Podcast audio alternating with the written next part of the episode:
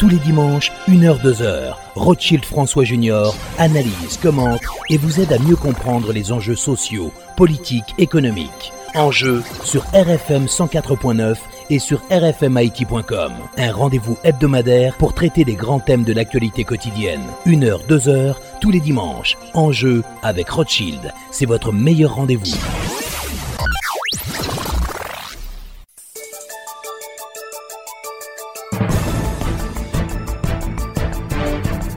Mesdames, Messieurs, bonsoir et bienvenue à l'émission Enjeu. Nos invités aujourd'hui, l'ambassadeur de France en Haïti, Monsieur José Gomez. On va parler de la coopération entre la France et Haïti, notamment cette campagne de bourse d'études 2020 lancée par l'ambassade de France cette semaine. Et puis avec l'ambassadeur de France aussi, on va évoquer la situation sociopolitique en Haïti. Notre deuxième invité, Clarence Renoir, coordonnateur du parti UNIR. On va parler quand même des négociations qui se sont déroulées cette semaine à l'annonciature apostolique qui n'ont pas pu aboutir à la conclusion d'un accord. Encore une fois, bonsoir et bienvenue à l'émission Enjeu. Client BNC pral bien avec tirage millionnaire. Nous c'est BNC. An plis, tout bel avantaj ou jwen nan Bank National Kredi peyi ya, gen 3 kliyen BNC ki pral milyonè. Kliyen BNC, kondisyon pou branches milyonè pa ou la se gen yon kont epay aktif an goud ou an dola nan BNC ki gen pou pi piti 40 000 goud ou bien 640 dola kom balans nan dat tiraj la. Ou vle milyonè? Men atensyon, se pa yon balans ki pou la depi soutan bembo, se yon kont ki gen o mwens kek transaksyon ki fet sou li an atan de dat tiraj la 28 mor. Mars. Qui veut gagner un million? Ou même, ou même, ou même tout? Eh ben, courir vin ouvrir compte d'épargne dans BNC ou bien sorgen déjà al fait le marché. Vin réveiller compte d'épargne ou pas quitter le dormi, fait le marché.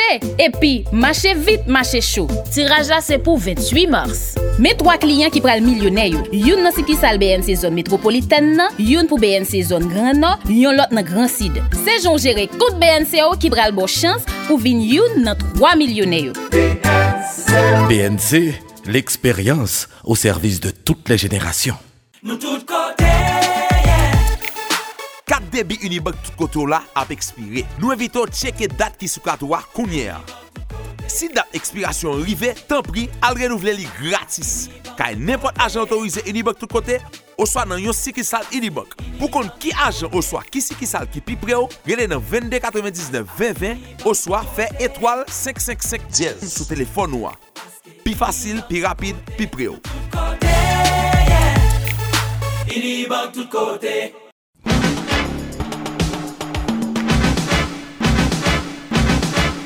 Alors, comme annoncé, l'ambassadeur de France en Haïti, M. José Gomez, est l'un des invités à notre émission aujourd'hui. On va parler de la coopération française et puis euh, peut-être parler un peu de la situation politique, socio-économique euh, d'Haïti. Monsieur l'ambassadeur, bonsoir et bienvenue euh, à l'émission Enjeu.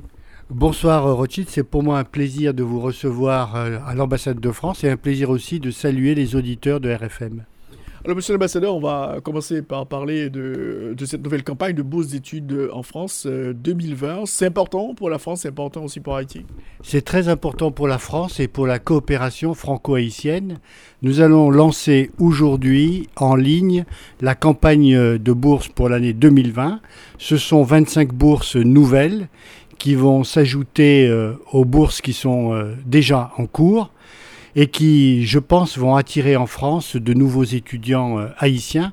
Nous avons, euh, nous avons en France à peu près 1700 euh, étudiants haïtiens, d'après des chiffres officiels. Vous voyez donc que c'est une communauté très importante.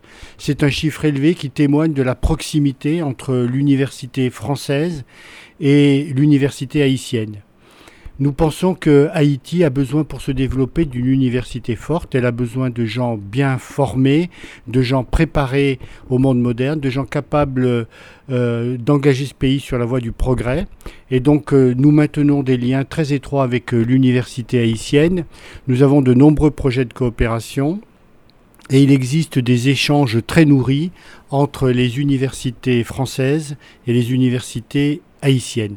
Et notre programme de bourse est un de ces éléments de, de la coopération entre universités des deux, des deux pays.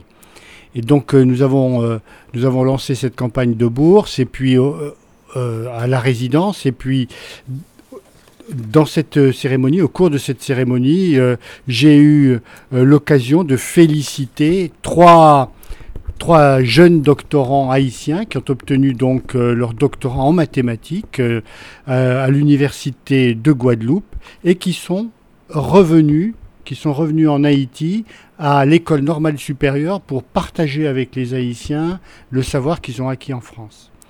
Et ça, pour nous, c'est vraiment une excellente pratique, une très bonne pratique, c'est-à-dire former en France des gens de très haut niveau qui reviennent ensuite dans leur pays pour euh, partager ce qu'ils ont appris en France et permettre à Haïti de progresser. Alors, monsieur l'ambassadeur, justement, quelles, sont les filières qui sont priorisées dans le cadre de ces bourses octroyées par la France euh, aux étudiants ici? Euh, Écoutez, il y a toutes sortes de, de, formations, mais les formations en ingénierie, les informations en droit, les informations en économie et finance mais nous avons aussi beaucoup d'étudiants dans les sciences humaines, dans la littérature. Donc euh, la palette est, assez ouverte, mais je vous l'ai dit, ce que nous priorisons, ce sont, euh, ce sont les sciences, ce sont, euh, c'est l'ingénierie, c'est le droit, ce sont les affaires. Mais l'offre est vaste. Alors, il y, a, quand même des partenaires locaux dans le cadre de cette euh, opération, euh, ambassadeur Gomez Oui, c'est-à-dire que nous nous appuyons pour ce programme de bourse sur la Banque de la République d'Haïti, qui vraiment nous apporte euh, un très grand euh, appui. Et puis, nous nous appuyons aussi sur la fondation de la Sogebank, euh, qui nous aide à mettre en place ces, ces, programmes. Et puis enfin, je dois dire que nous avons développé une coopération extrêmement fructueuse avec euh, l'agence universitaire euh, de la francophonie.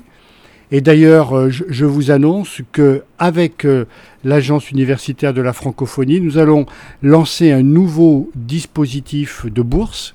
Ce seront des bourses doctorales que nous avons appelées les bourses Anténor Firmin. Euh, ça, euh, c'est une bonne nouvelle quand même pour Haïti, euh, Anténor Firmin, ce qu'il représente pour, pour Haïti. Bah oui, Anténor Firmin, c'était un homme politique haïtien et il a écrit un livre qui s'appelait De l'égalité des races humaines, qui est la réponse à un livre qui disait le contraire. Donc voilà, nous, nous, souhaitions rendre hommage à Anténor Firmin en lui en donnant son nom à ce, programme de bourse. Donc voilà, euh, ceux qui sont intéressés peuvent aller sur le site euh, acheter.ambafrance.org et là, ils auront toutes, euh, toutes les informations sur notre programme de bourse. Je dois dire aussi que les jeunes haïtiens qui souhaitent s'informer sur les possibilités d'étudier en France, euh, que peut-on étudier en France? À quel prix? Euh, Comment se loger? Enfin, toutes ces questions très, très pratiques.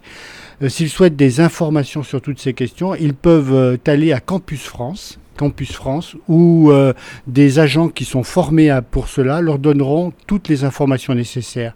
Campus France se trouve au sein de l'Institut français à Bois-Vernin. Alors, on sait qu'il y a des milliers euh, de jeunes haïtiens qui, sont, qui, qui ont soif quand même d'aller étudier en France. 25 euh, bourses, comment la sélection, comment vous allez faire euh, la sélection des, gens qui seront sélectionnés? Alors, la sélection est entre les mains d'un comité d'experts, donc avec des gens de l'ambassade, mais aussi des représentants de nos partenaires de nos partenaires haïtiens. Et euh, c'est eux qui jugent en toute euh, indépendance de la qualité des dossiers, de la solidité des projets d'études qui sont présentés. Tout ça se fait de manière extrêmement, je pense, équitable. mais ce que, ce que je dois dire, donc, vous voyez, les boursiers, c'est une toute petite partie des 1700 étudiants haïtiens en France. Ce que je souhaite souligner, c'est qu'en France, euh, les études supérieurs sont très largement subventionnés par l'État. Et donc les frais d'inscription euh, dans les universités sont des frais d'inscription très modestes pour des formations qui sont des, formations de niveau international. Donc quand un, quand un jeune haïtien ou euh, quelqu'un provenant d'un autre pays va étudier en France, de fait, il bénéficie de, de la pas de la gratuité, mais de la quasi-gratuité des études dans, euh, dans les universités, dans les universités françaises. Il y avait tout un débat euh, quand le gouvernement français voulait augmenter euh, les, les, frais de scolarité. Oui, il y a eu, il y a eu un, grand débat parce qu'on a décidé de de permettre une augmentation des frais de scolarité pour les étudiants étrangers. Je crois que tout ça s'est mis en place avec de nombreuses exemptions, avec la possibilité pour les universités de moduler cette décision et avec des augmentations qui, en tout état de, cause, sont des augmentations modestes. Les universités françaises restent beaucoup moins chères que des universités euh, dans beaucoup d'autres pays. Alors, monsieur l'ambassadeur, justement, Haïti fait face à une fuite de, de cerveau. Il y a beaucoup de, jeunes qui étudient et qui partent euh, à l'étranger. Alors, concernant ces bourses, est-ce que les boursiers sont obligés de retourner en Haïti? Comment, ça se passe? Non, les, les, boursiers sont évidemment fortement incités à retourner en Haïti. Sans cela, nous formons des Haïtiens qui ensuite... Euh, s'installe à l'étranger. Donc pour nos pays, c'est très bien puisque nous accueillons des gens formés. Mais pour Haïti, c'est une perte. C'est une perte, euh, une perte de ressources humaines très grave. Donc nous, nous, incitons euh, les jeunes Haïtiens à venir ici. Ensuite, il, il incombe aux institutions euh, haïtiennes, aux universités haïtiennes, aux entreprises haïtiennes d'accueillir ces gens bien formés et de leur proposer des postes de travail en relation avec euh, les compétences qu'ils ont acquises à l'étranger. Alors, mis à, part, euh, mis à part les bourses, quand même, il y, a, il y a une grande coopération entre la France et, et les universités euh, haïtiennes. Oui, il y a beaucoup d'échanges et euh, il y a beaucoup de professeurs français ici qui viennent donner des enseignements dans le, dans le cadre de, notamment de masters haïtiens. Nous avons aidé à la mise en place de, de certains masters et je peux vous dire que prochainement nous allons euh, essayer de développer euh, aussi l'enseignement du français. nous allons essayer de créer des masters de français dans certaines universités. Tout ça est encore, est encore en cours. Donc il y a beaucoup d'échanges, il y a beaucoup d'universitaires français ici qui viennent partager leur savoir avec euh, leurs collègues euh, haïtiens. Bon, en raison du pays LOC, euh, ce flux a, beaucoup diminué. si la situation de calme actuelle se prolonge, je suis certain que ce flux va reprendre. pour parler d'éducation, on parle toujours entre le français et le créole. Comment c'est perçu par l'ambassade? Oui, pour nous, euh, le français et le créole ne sont pas antinomiques. Nous pensons même qu'il est bon pour les enfants de commencer à apprendre en créole. Ça facilite beaucoup l'éducation. Euh, donc il y a une phase, je pense, qui doit être faite euh, en, créole. Et ensuite, euh, je pense que le français apporte beaucoup à l'éducation, à l'éducation haïtienne, fait beaucoup aussi pour, le maintien d'un niveau élevé. Donc je pense qu'il faut simplement articuler l'enseignement du français et celui du créole. Alors, aussi, euh, quel est l'état de santé de la coopération entre la France et Haïti euh, dans d'autres secteurs euh, pour le moment? C'est quand même, il y avait pays LOC, etc. Est-ce qu'on est est va vers une relance de la coopération entre la France et, Haïti? Oui, le pays LOC a été évidemment, pour la coopération française, comme pour beaucoup d'autres coopérations, un coup très dur. Certains de nos coopérants euh, ont, dû, euh, ont dû partir, comme euh, les gens d'Expertise France ou les gens de l'Agence française pour, pour, le développement. Ils ont dû partir parce que la situation ne leur permettait vraiment pas de poursuivre leur, leur activité. Euh, nous sommes actuellement en phase, de, en phase de relance, de reprise. Nous allons essayer de remettre euh, sur les rails le plus rapidement possible tous les programmes qui peuvent encore être mis, remis euh, sur les rails. Donc nous sommes tout à fait disposés et nous sommes désireux euh, de, reprendre cette coopération dans tous les domaines possibles avec, euh, avec Haïti. La situation actuelle de sécurité nous, impose encore certaines restrictions. Il est difficile d'envoyer des experts dans les, dans les provinces ou de faire venir des experts à Port-au-Prince. Donc, euh, si la situation de sécuritaire se rétablit, la coopération française se rétablira pleinement. Rappelez-nous un peu les grands chantiers de coopération entre la France et Haïti, mais c'est pas la question de l'éducation, la formation. Alors, nous avons évidemment, dans le domaine de l'éducation et de la formation, beaucoup de, projets et de, programmes. Nous venons de parler de la coopération universitaire, mais euh, l'Agence française de développement fait aussi beaucoup pour euh, la formation professionnelle, notamment avec l'Institut national de la formation professionnelle, avec également de la formation professionnelle dans les, dans les campagnes. Donc, tout le thème éducatif est pris en, est pris en charge par, par euh, la coopération euh, française. Nous faisons aussi euh, beaucoup dans le domaine de la santé, par exemple. Nous sommes engagés dans la construction d'un nouvel hôpital général avec, avec nos partenaires américains, mais aussi dans la rénovation de certains hôpitaux, comme l'hôpital Saint-Antoine à Jérémy. Donc euh, nous avons ce thème, de la, santé. Nous faisons beaucoup pour le développement, euh, agricole avec euh, l'agroforesterie qui est pour nous une, priorité. Et puis nous avons beaucoup de coopération aussi dans le domaine de la gouvernance sur les finances publiques par exemple. Euh, évidemment, euh, la, fermeture pendant de très longs mois des administrations centrales a, marqué euh, un, arrêt. Donc voilà, le, rétablissement de la normalité permettra à notre coopération de, de reprendre dans tous, ces, dans tous ces domaines. Et sur le plan économique, les entreprises françaises qui sont présentes en Haïti et qui souhaiteraient venir s'installer en, Haïti, ça a dérangé aussi énormément le pays LOC?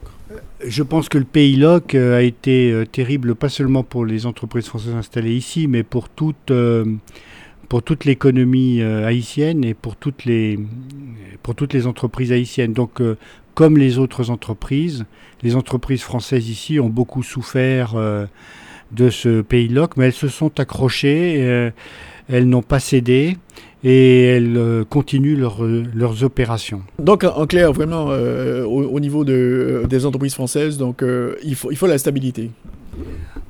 Oui, je crois que c'est une, c'est une évidence. Qui, les entreprises ne peuvent travailler que dans un climat de, de sécurité physique d'abord quand les employés sont menacés, c'est très grave, sécurité physique et sécurité juridique. Et sur aucun de ces plans, pour l'instant, euh, la situation en Haïti n'est favorable. Donc nous sommes dans une période où nous essayons de soutenir les entreprises déjà présentes euh, ici.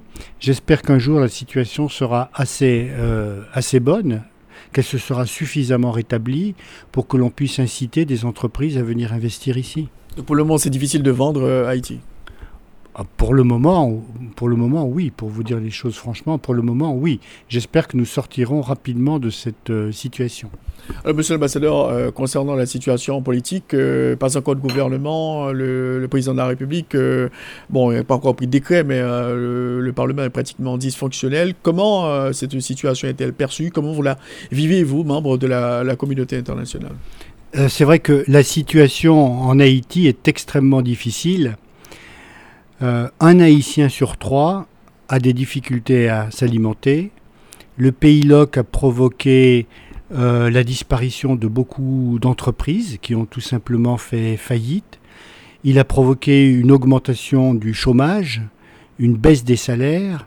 Et donc, euh, vous voyez que cette situation économique du pays est extrêmement difficile. Au plan institutionnel, la quasi-disparition du Parlement, puisqu'il ne reste plus que dix, sénateurs, crée un vide institutionnel qui est, très, qui est très dangereux, qui est très dangereux pour le pays. Donc je pense que devant cette euh, situation, les hommes politiques haïtiens et les acteurs en Haïti ont de très grandes responsabilités, une responsabilité très sérieuse qui est celle de tracer le chemin vers euh, une sortie de crise c'est leur responsabilité, le sort du pays est entre leurs mains.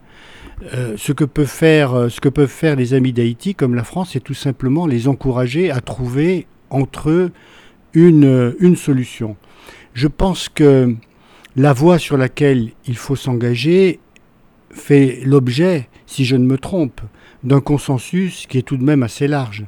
Je pense qu'il faut aller vers un gouvernement euh, d'union nationale composé de, personnalités qui soient compétentes, respectées et capables de rassembler euh, les Haïtiens avec une feuille de route qui soit à peu près euh, bien définie, claire sur les priorités.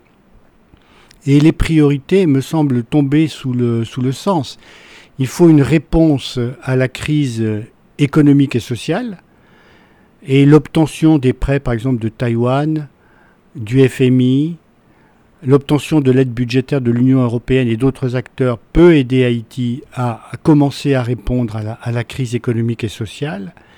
Il faut évidemment rétablir la sécurité qui est très menacée par l'activité des gangs et puis sans doute, il faut engager certaines réformes. Alors, beaucoup d'Haïtiens souhaitent changer la Constitution.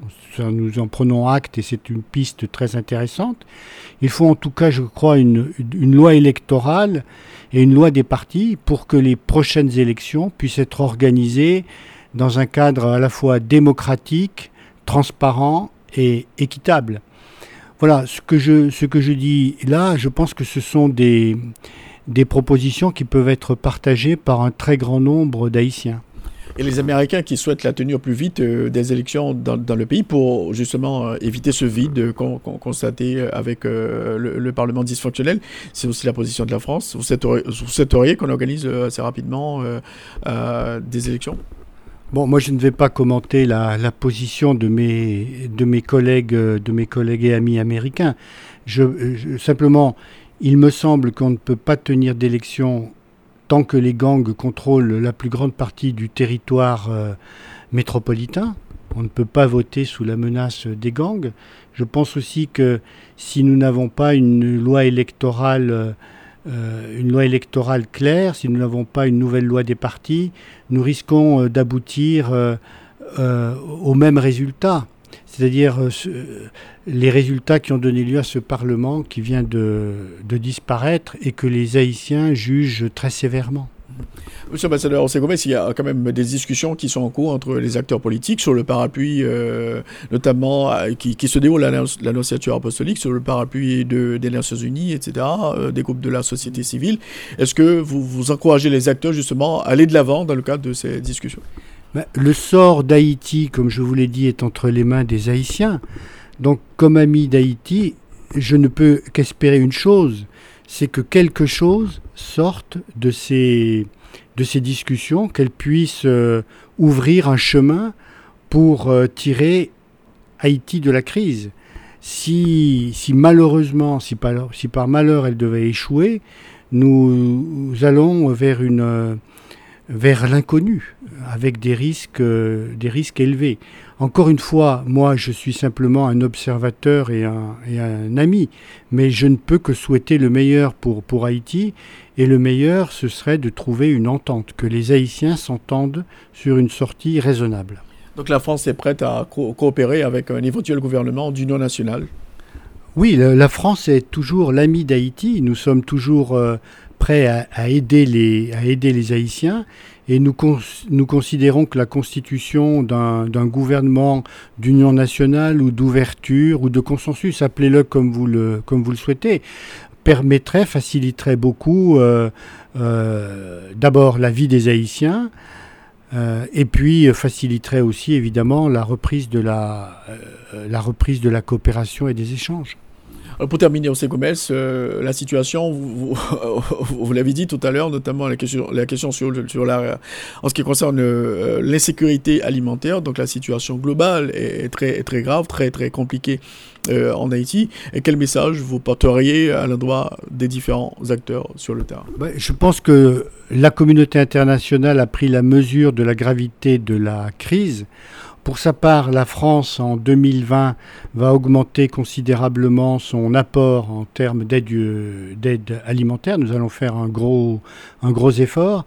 Il y a des signes qui sont euh, encourageants, qui sont la réouverture des routes, puisque la crise avait été provoquée en grande partie par l'impossibilité de distribuer, pour les paysans, de distribuer euh, leurs récoltes. Donc ça semble se rétablir.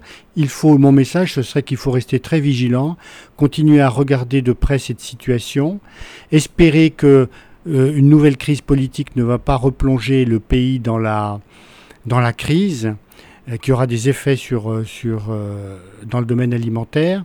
Et puis je pense aussi qu'il faut faire très attention à la période dite de soudure, c'est-à-dire la période entre deux récoltes. Donc là, nous serons très attentifs avec d'autres acteurs de la, de la communauté internationale pour venir aider les Haïtiens si le besoin s'en fait sentir. Alors merci beaucoup, monsieur l'ambassadeur de France, José Gomez, d'avoir été l'un des invités à notre émission aujourd'hui. Merci beaucoup. Merci beaucoup, Rothschild.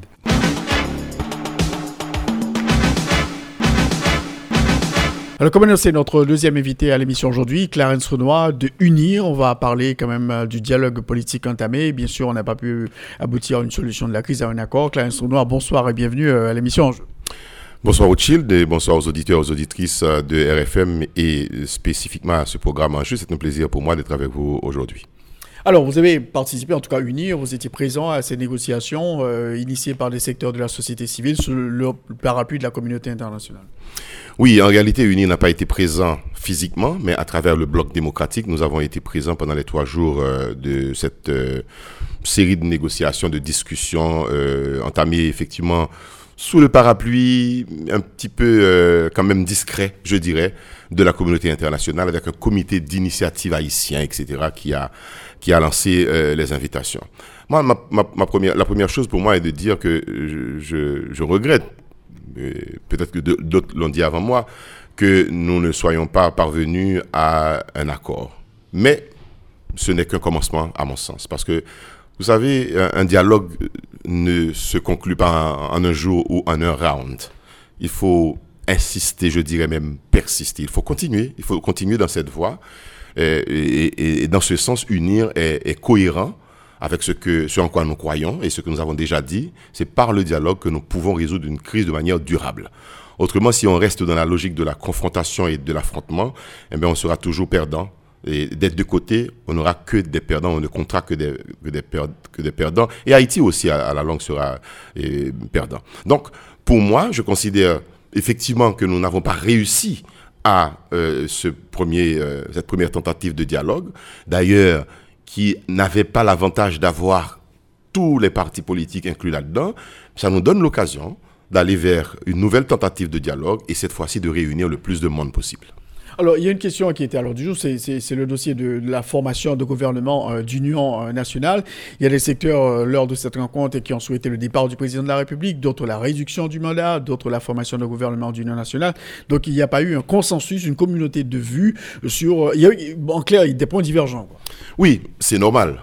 Et c'est parce qu'il y a divergence qu'on doit se réunir. C'est parce qu'il y a divergence qui fait qu'il y ait négociation ou dialogue. Maintenant, à l'intérieur de ce dialogue, euh, les points doivent pouvoir s'accorder. Et moi, le premier souci pour nous à unir, ce n'était pas forcément de monter un gouvernement d'union nationale. On peut toujours penser à un gouvernement d'union nationale, mais il faut d'abord parvenir à un accord. Un accord politique qui prend en compte toutes les, je dirais, propositions, toutes les revendications, de toutes les tendances et les réunir dans un document final qui pourrait être un accord. Et qui dit accord dit désaccord. C'est parce qu'il y avait des désaccords au départ que nous devons rechercher un accord. Et s'il y a un accord, il faut aussi penser qu'il y aura probablement des concessions qui seront faites je dois faire des concessions si je suis partie prenante d'un dialogue et d'une négociation pour aboutir à un accord. Eh le vis-à-vis en face doit faire aussi des concessions. Malheureusement, nous n'avons, nous n'avons pas cette qualité en Haïti. Nous n'avons pas cultivé cette qualité pour dire, OK, nous sommes dans une négociation. Je peux perdre une partie de mes prétentions. Vous, vous aussi, vous devez perdre une partie de vos prétentions et nous allons nous retrouver sur un terrain d'entente. Vous avez parlé de trois points essentiels qui sont euh, vrais. Euh, formation de gouvernement national et euh, encore la réduction du mandat du président qui a été proposé par, d'autres. Et je crois comprendre que la communauté internationale aussi poussait pour qu'il y ait un, accord politique entre les différents secteurs. Parce que cet accord est important, à mon avis, parce que c'est de cet accord que nous pouvons parvenir à une stabilité politique pour euh, organiser des élections, pour tacler les problèmes, les défis auxquels le pays, le pays fait face. Alors c'est pourquoi je dis, bon, pour moi, c'est une première tentative qui n'a pas marché, mais on peut encore aller vers d'autres tentatives, parce qu'il y a des, ambitions, des prétentions et des, des, revendications. Parfois, les gens se cabrent derrière leur position et refusent, euh, dans un premier temps, de faire des concessions. Peut-être qu'ils parviendront, finiront par faire euh, des, des concessions. Une concession sur la réduction du mandat du président de la République. Bon, écoutez, moi je prends toujours l'exemple de la République dominicaine où Balaguer l'avait fait en 1995.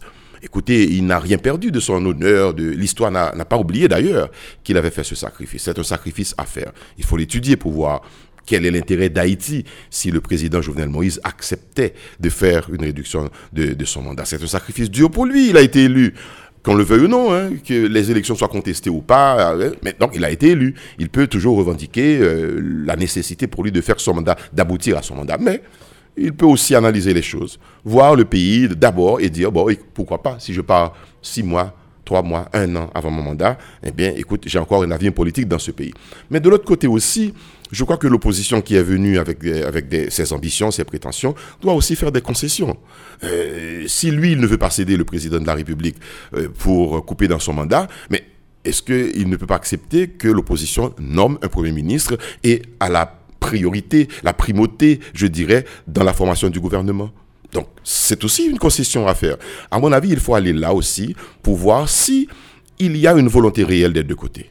Moi, je, peux exprimer ce doute. Euh, le doute est scientifique, dit-on. Donc, je peux exprimer ce doute pour dire est-ce que vraiment il voulait cette négociation s'il n'accepte pas de faire des concessions?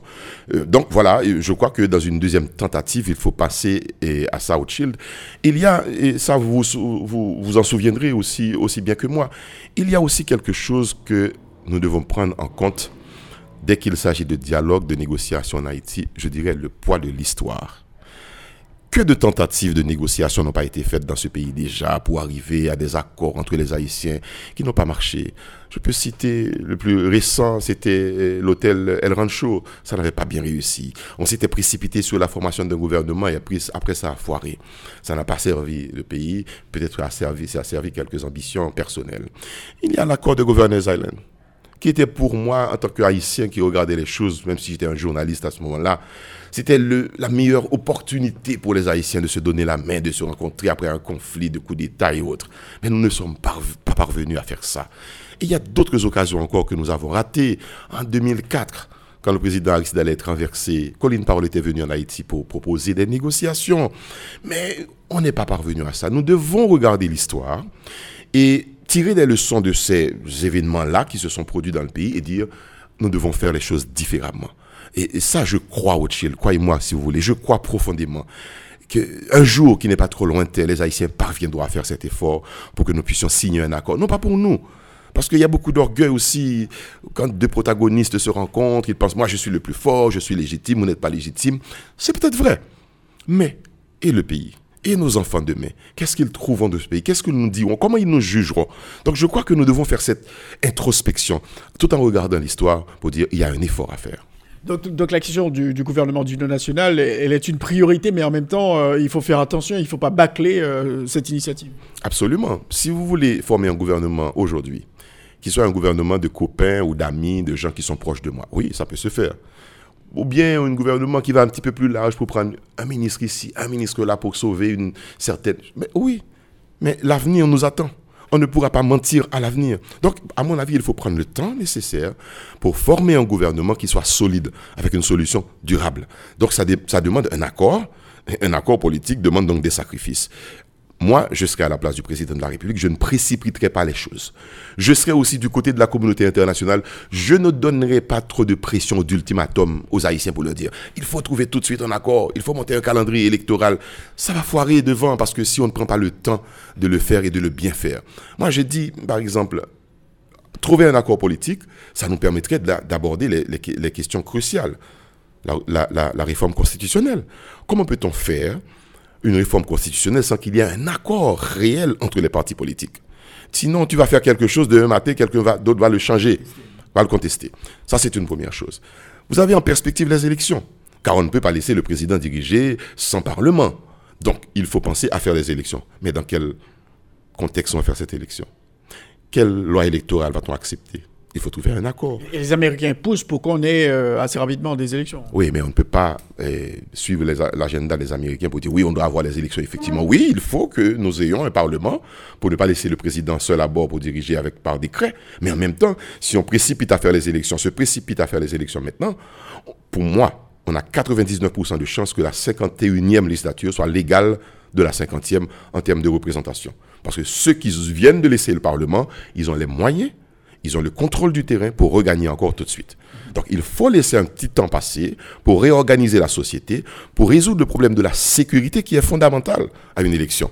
Comment vais-je faire campagne si je ne peux pas aller circuler dans certains quartiers de Port-au-Prince? Donc celui qui peut aller, qui a les moyens d'y aller puisqu'il a des armes, parce qu'il il a, il a des connexions avec des gangs, il va gagner. Et ce sont des quartiers justement qui a, où l'on retrouve une forte concentration d'électeurs. Absolument la, majorité des électeurs de la capitale se, sont, se rencontrent, sont concentrés dans les quartiers pauvres, les bidonvilles, les, ghettos, comme on, peut les appeler. Et c'est une population électorale extrêmement importante, mais qui est manipulable, parce qu'il y a des gens qui sont armés, qui peuvent faire des pressions. Donc, moi, je crois qu'il faut qu'avec les Haïtiens, les étrangers comprennent qu'il faut encourager, pousser pour trouver un accord, mais donner le temps suffisant qu'il qu faut aux acteurs pour trouver cet accord, un, et de cet accord qu'il puisse sortir quelque chose de durable. Nous devons entrer dans une stabilité durable. Pas une stabilité factice pour deux, trois mois, mais nous avons besoin d'une stabilité qui puisse retrouver les acteurs à l'intérieur de leur pays pouvant agir ensemble, car nous devons vivre ensemble sur ce territoire. Voyez, donc à ce moment-là, je crois que les acteurs prendront conscience de la nécessité de faire l'effort qu'il faut, les concessions qu'il faut, pour que nous puissions bâtir une, une, vous avez dit la question, que nous ayons une communauté de vue et une communauté d'intérêt aussi derrière cette communauté de vue pour que euh, je ne sors pas pour dire moi j'ai gagné, voire vous avez perdu. Et, et c'est pas vrai, il n'y a pas de perdant, il n'y a pas de gagnant dans ces circonstances-là. Il faut faire en sorte que tous nous sortions la tête haute, mais avec euh, la satisfaction d'avoir posé les jalons, d'avoir pris les bonnes décisions pour préserver l'avenir. Donc il faut un accord avant la formation du gouvernement. Absolument. Je crois que, à mon avis, je, dis en toute indépendance de, ce qui peut arriver demain, euh, former un gouvernement avant de trouver un accord politique, ça laisse trop de, euh, de, possibilités, à mon avis, que euh, dans trois mois, dans six mois, qu'il y ait encore une commotion sociale et qu'il faut recommencer, il faut recomposer le gouvernement, on n'avait pas fait les bons choix, etc. Je crois qu'il y a des, gens de bonne volonté dans ce pays qui voudraient bien apporter leur concours à un gouvernement, mais ils ont besoin de trouver un accord qui soutienne l'action gouvernementale, qu'il y ait un équilibre aussi entre l'opposition et le pouvoir pour euh, euh, calmer euh, les, je dirais, les prétentions de certaines personnes, pour calmer aussi la tension vive qu'il y a dans ce pays, tension politique, mais tension socio-économique également, parce que la situation économique est ce qu'elle est? Il n'y a pas de travail pour les jeunes, il n'y a pas de perspective euh, de vie pour eux, de réussite dans la vie. Ils ne sont pas intégrés dans cette société, ils, sentent qu'ils sont laissés pour compte d'ailleurs, laissés pour compte, mais attrapés aussi par des groupes armés qui les utilisent à leur fin propre, des groupes qui, les mettent dans, dans des situations embarrassantes pour eux. Donc il faut trouver un accord politique pour résoudre ça, pour désarmer, sécuriser, préparer le terrain pour les élections et mais c'est un gouvernement de consensus qui peut le faire avec un accord. Parce qu'il faut intégrer dans ce gouvernement les partis les plus réticents. Certaines personnes diraient les plus radicaux mais je dirais les plus réticents, pour que nous ayons la garantie qu'ils sont inclus dans ce gouvernement, dans cet accord, et que l'on peut faire la haute ensemble. Mais sinon, si tu laisses la porte ouverte à la contestation, eh tout ce que tu fais aujourd'hui sera contesté demain. Moi, j'ai en tête encore euh, l'élection législative de 2000. Cette élection a été boycottée par une grande majorité de partis politiques qui a abouti à quoi? Eh bien, à la crise qui a renversé le président Aristide. Le Parlement n'a pas, n'a pas pu être installé. Donc, il ne faut pas retourner dans ce genre de situation pour précipiter, pour faire une élection, mais trouver un accord d'abord, former un gouvernement ensuite et agir sur les priorités. Alors, les partis donc unis, etc., vous qui avez décidé d'aller participer à cette rencontre à l'annonciature apostolique, vous avez quand même essuyé des tirs de la part de ces partis réticents dont vous faites mention, Clarence ben, Mais c'est toujours comme ça. Et parce qu'il y a une incompréhension. Les gens pensent d'abord, quand on va discuter, quand on va dialoguer, c'est pour obtenir un poste. C'est pas ça l'objectif. C'est pas obtenir un poste. Et je crois que euh, il y a beaucoup de bonne foi parfois. C'est certaines personnes euh, qui acceptent d'aller dialoguer avec. Moi, je ne pense pas que le président Jovenel Moïse soit le diable en personne, donc il ne faut pas l'approcher. Moi, je suis en politique. On est en politique. Et je vais vous dire mieux. Et si certaines personnes ont cru que la mobilisation que nous avons connue allait renverser le président, mais il se trouve qu'il n'a pas été renversé, qu'il est encore au pouvoir. Alors qu'est-ce que je fais?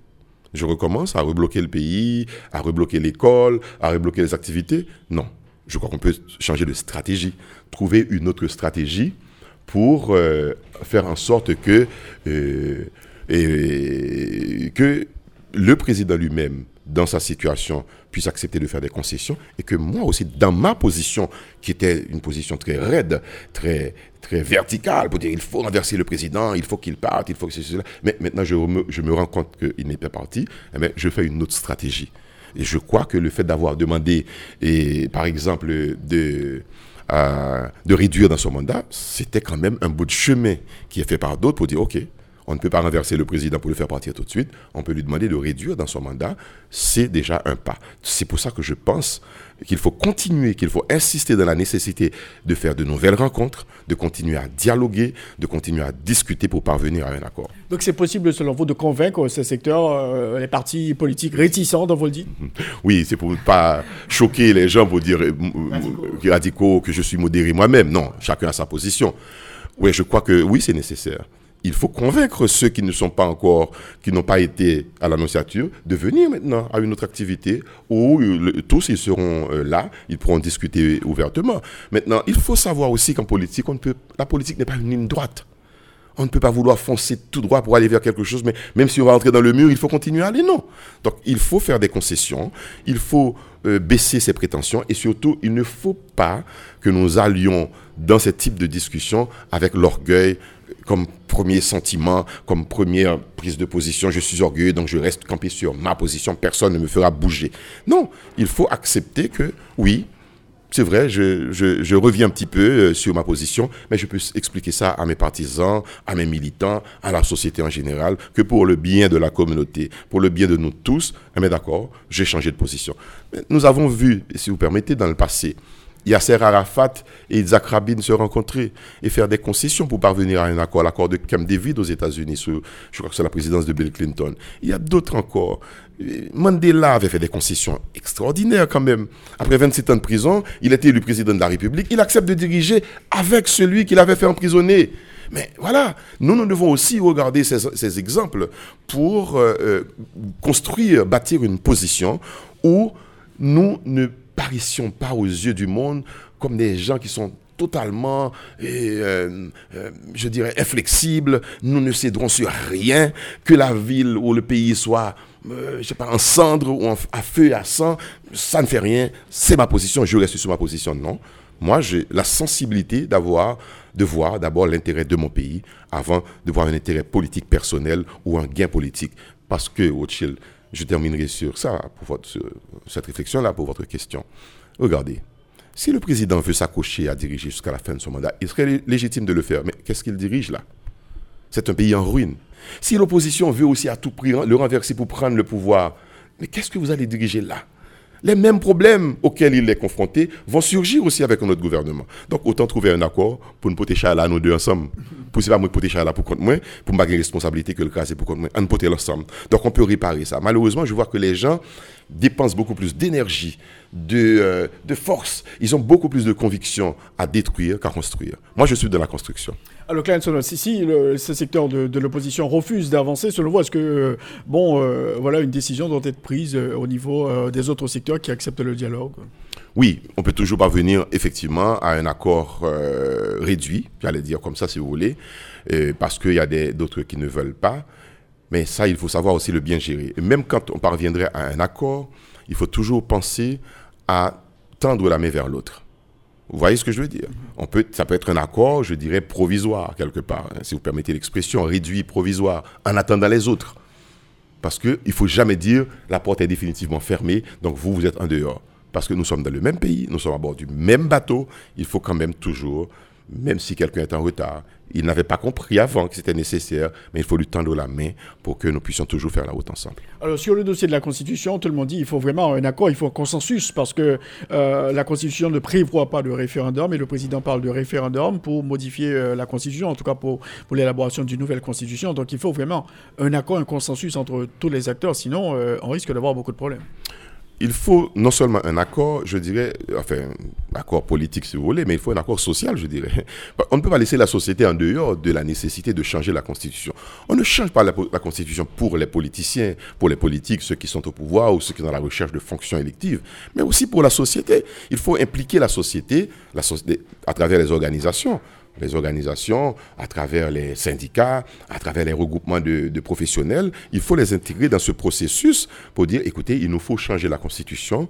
Donc, voici la nécessité qui se pose aujourd'hui. Qu'est-ce que vous, comme secteur éducation, par exemple, voudriez voir intégré dans ce changement de la Constitution hein? Et qu'est-ce que vous, secteur syndical, voudriez voir apporter? Donc, voyez, donc il faut trouver une adhésion nationale avant même d'aller vers euh, euh, euh, un, remaniement ministériel. C'est pour ça d'ailleurs, une révision C'est pour ça d'ailleurs que les législateurs avaient prévu ce qu'on appelle un référendum. Parce que ce qui peut, ce qui peut écrire euh, la Constitution, ce sont des législateurs, mais ceux qui veulent, doivent voter, ce sont euh, les gens comme vous et comme moi qui sont dans la rue, mais qui ont besoin d'être rassurés que cette Constitution défend les intérêts des plus humbles citoyens, pas forcément les ambitions des, des politiques. Vous voyez ce que je veux dire? Donc oui, il faut aller à la recherche, il faut partir à la recherche d'un accord politique, mais aussi d'un accord global dans la société. Il n'y aura jamais une majorité, enfin je ne dirais pas une majorité, une, totalité des Haïtiens être d'accord, mais il faut trouver, il faut aller à la recherche de cette majorité qui puisse soutenir l'idée d'une révision de la Constitution. Donc pour terminer, la communauté internationale, le Congo a sorti une note pour dire que bon, quand même qu'il regrette euh, que les acteurs n'aient pas parvenu à, trouver un accord dans le cadre de, ces discussions et encourage encore une fois de nouvelles discussions entre vous euh, pour aboutir à cette solution durable. Donc c'est aussi votre position, Clarence Renoir, de unir. Oui, c'est la mienne. Avec ceci en plus. Euh, je crois que la communauté internationale euh, peut toujours euh, manifester sa présence pour aider les Haïtiens, pour encadrer les Haïtiens sur le plan technique, mais c'est la responsabilité d'abord des Haïtiens de trouver un accord. La deuxième chose, moi je suis partisan, et ça, ça fait longtemps que je cléonne sur, sur toutes les antennes, probablement aussi sur RFM déjà, que nous trouvions un endroit symbolique, même historique, haïtien pour faire des négociations.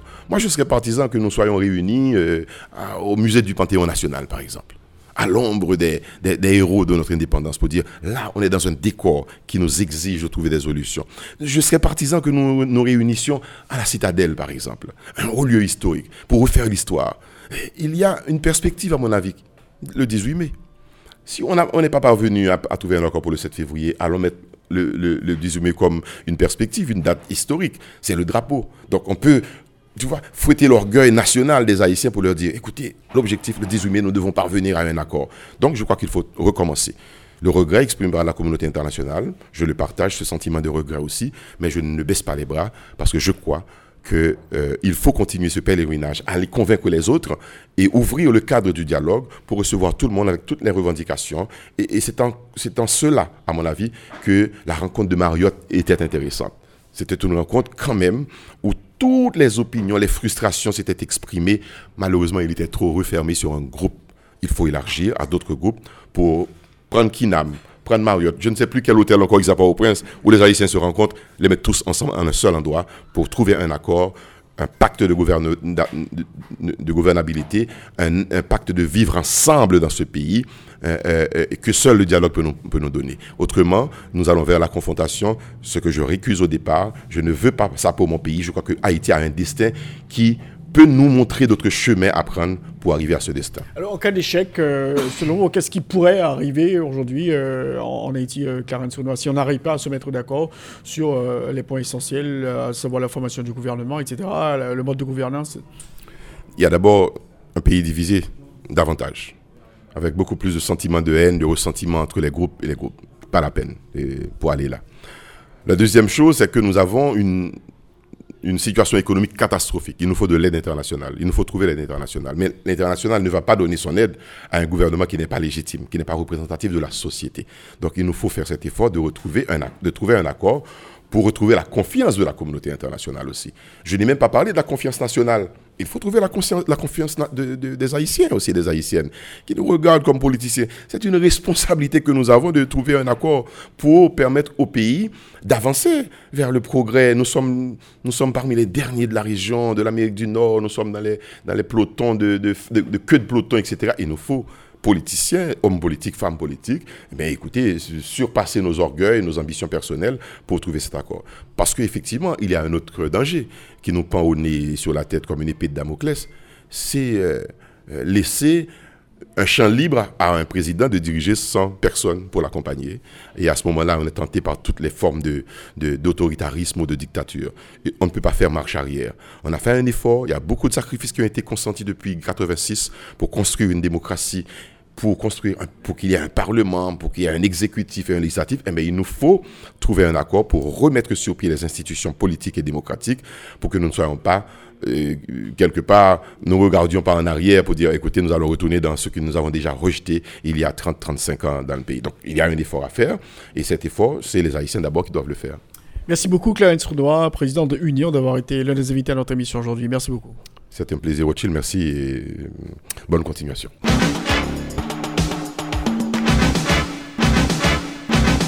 C'est donc la fin de l'émission Enjeu. Merci de l'avoir suivi. On a eu deux invités aujourd'hui. Tout d'abord, l'ambassadeur de France en Haïti, M. José Gomez, et Clarence Renoir, coordonnateur de Union. La rediffusion de cette émission, 4h, 9h sur RFM 54.9, rfmhaïti.com et aussi sur TuneIn Radio. Je vous souhaite de passer un très bon dimanche en notre compagnie. Au revoir.